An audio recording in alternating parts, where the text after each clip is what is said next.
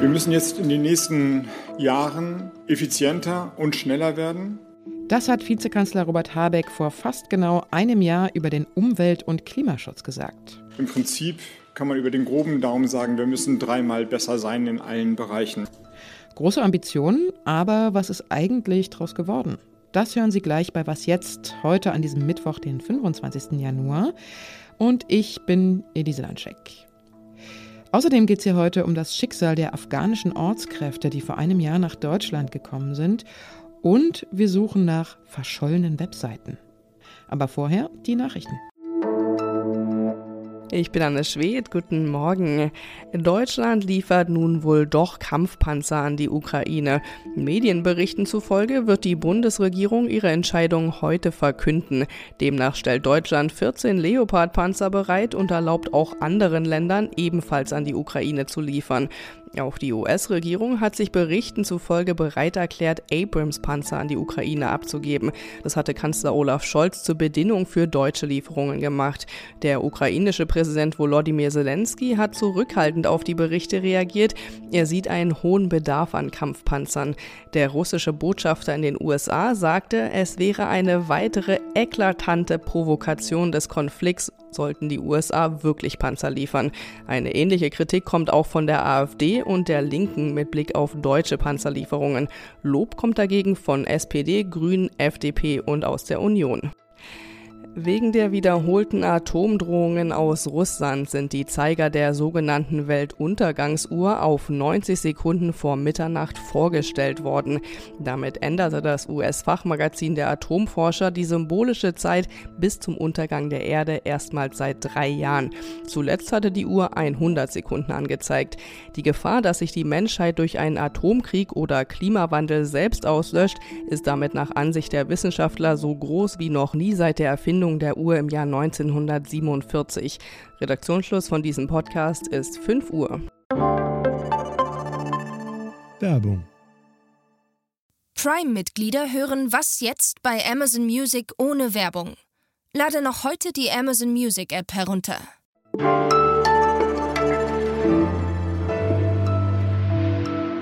Vor ziemlich genau einem Jahr, nämlich Mitte Januar 2022, hatte Robert Habeck in Berlin die Eröffnungsbilanz Klimaschutz präsentiert. Und er sagte, dass die Aufgabe gigantisch sei, aber man trotzdem alle Anstrengungen unternehme, um den Rückstand wettzumachen. Passiert ist seitdem allerdings wenig. 761 Millionen Tonnen CO2 hat Deutschland 2022 in die Atmosphäre geblasen, kaum weniger als im Jahr zuvor.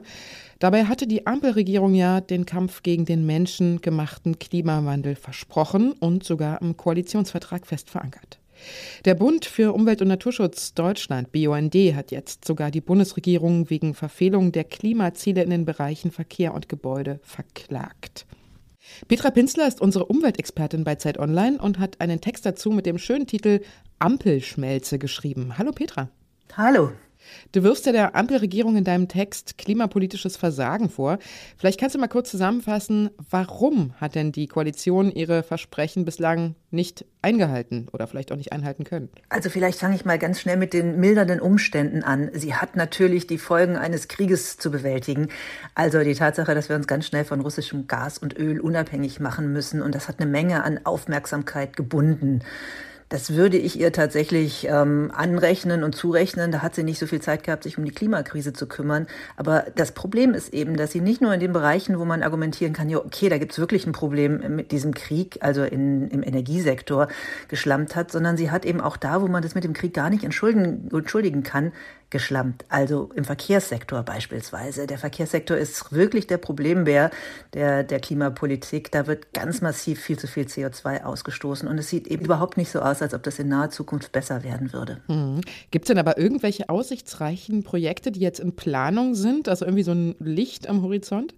Also Habeck hat jetzt Anfang des Jahres versprochen, dass er ein Energieeffizienzgesetz auf den Weg bringen will. Das klingt sehr technisch und das ist am Ende auch sehr technisch, weil es um ganz viele kleine Möglichkeiten gibt, mit denen man Energie sparen kann. Das ist gut. Er hat auch gesagt, dass er den Ausbau von Wind und Solar nochmal beschleunigen will und das ist eben ganz, ganz dringend nötig. Wo es fehlt nochmal ist der Verkehr, denn der Verkehrsminister bringt einfach keine überzeugenden Vorschläge. Jetzt hat ja der BUND die Bundesregierung verklagt. Wie aussichtsreich ist denn so eine Klage von einem Umweltschutzverband? Wenn man in die jüngere Vergangenheit schaut, dann sieht man, dass das sehr erfolgreich sein kann.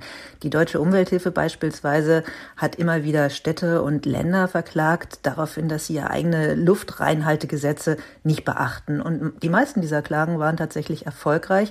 Und das hat den Effekt, dass heute in den Städten die Luft deutlich sauberer ist als noch vor kurzem. Es gab auch die Klage der Umweltverbände gegen ähm, das Klimaschutzgesetz der Bundesregierung vor dem Bundesverfassungsgericht. Auch da haben Umweltverbände Recht bekommen. Und daraufhin hat dann Svenja Schulze, die damalige Umweltministerin, heute ist sie Entwicklungsministerin von der SPD, ganz schnell das Klimaschutzgesetz verschärft.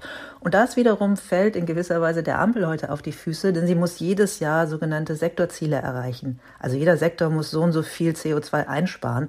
Und de facto tut sie das nicht. Und deswegen befindet sie sich im offenen Rechtsbruch. Und deswegen klagt der BUND jetzt. Und die Chancen sind nicht sehr schlecht, denn alle, auch die eigenen Klimaschutzexperten der Bundesregierung sagen, das ist Rechtsbruch, was die da im Moment tun. Hm, es wird zwar eine Weile dauern, bis das Urteil gefällt ist, aber wir werden es erfahren, wie diese Sache ausgeht. Ich danke dir, Petra, für deine Einschätzung. Danke. Tschüss.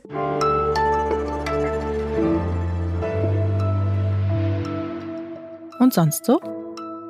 Nehmen wir mal an, Sie suchen im Internet die Website Ihrer Lieblingsband von früher und stellen fest, die Website gibt es inzwischen gar nicht mehr und die Band hat sich auch schon längst aufgelöst.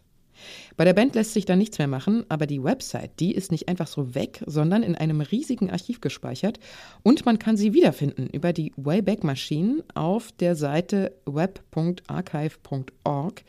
Einfach die URL-Adresse der Website eingeben und anzeigen lassen.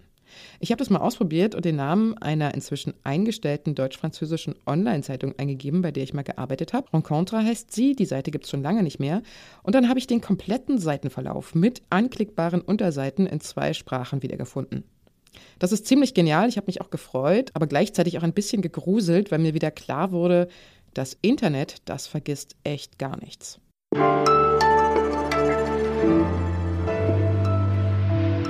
Als die Taliban die Macht in Afghanistan übernommen haben, mussten die afghanischen Mitarbeiterinnen und Mitarbeiter der ausländischen Journalisten, NGOs und Militärkräfte um ihr Leben fürchten.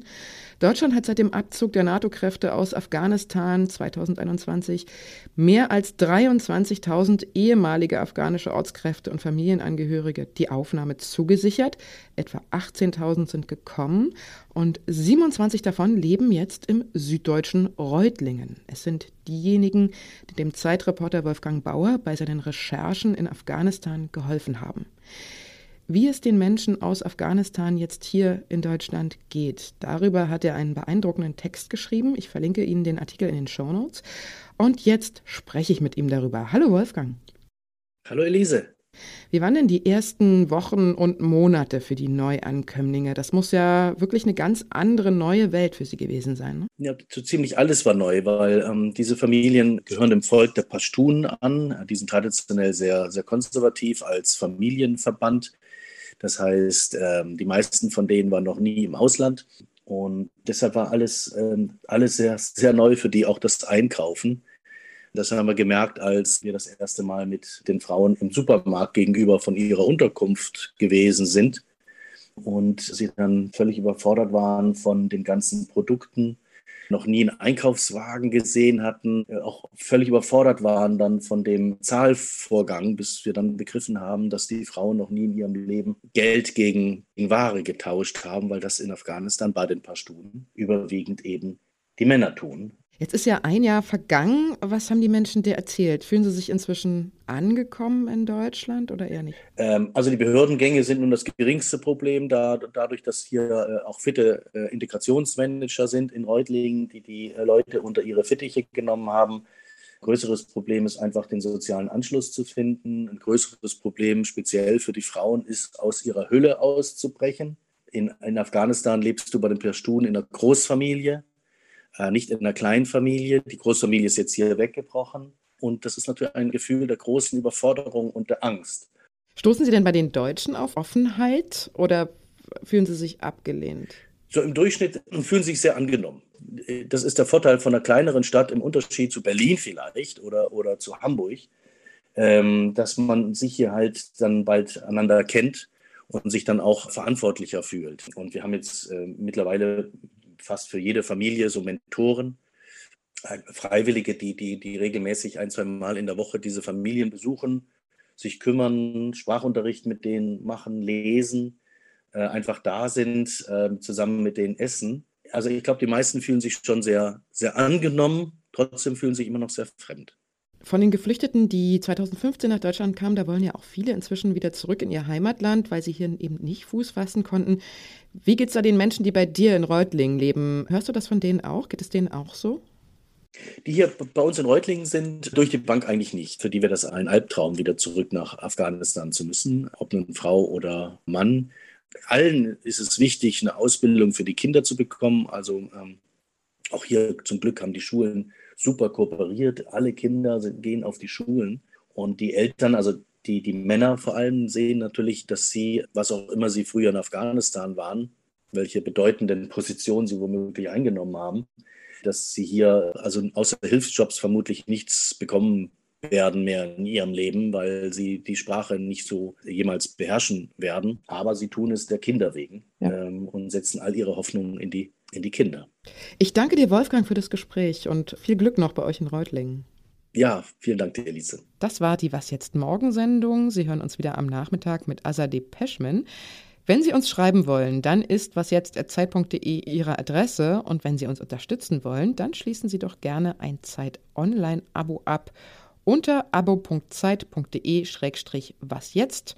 Und für alle Was jetzt-Hörer gibt's ein Probeabo vier Wochen kostenlos. Und damit entlasse ich Sie in diesen Tag. Möge er schön für Sie werden. Ich wünsche Ihnen viel Glück dabei. Ihre Elise Landscheck.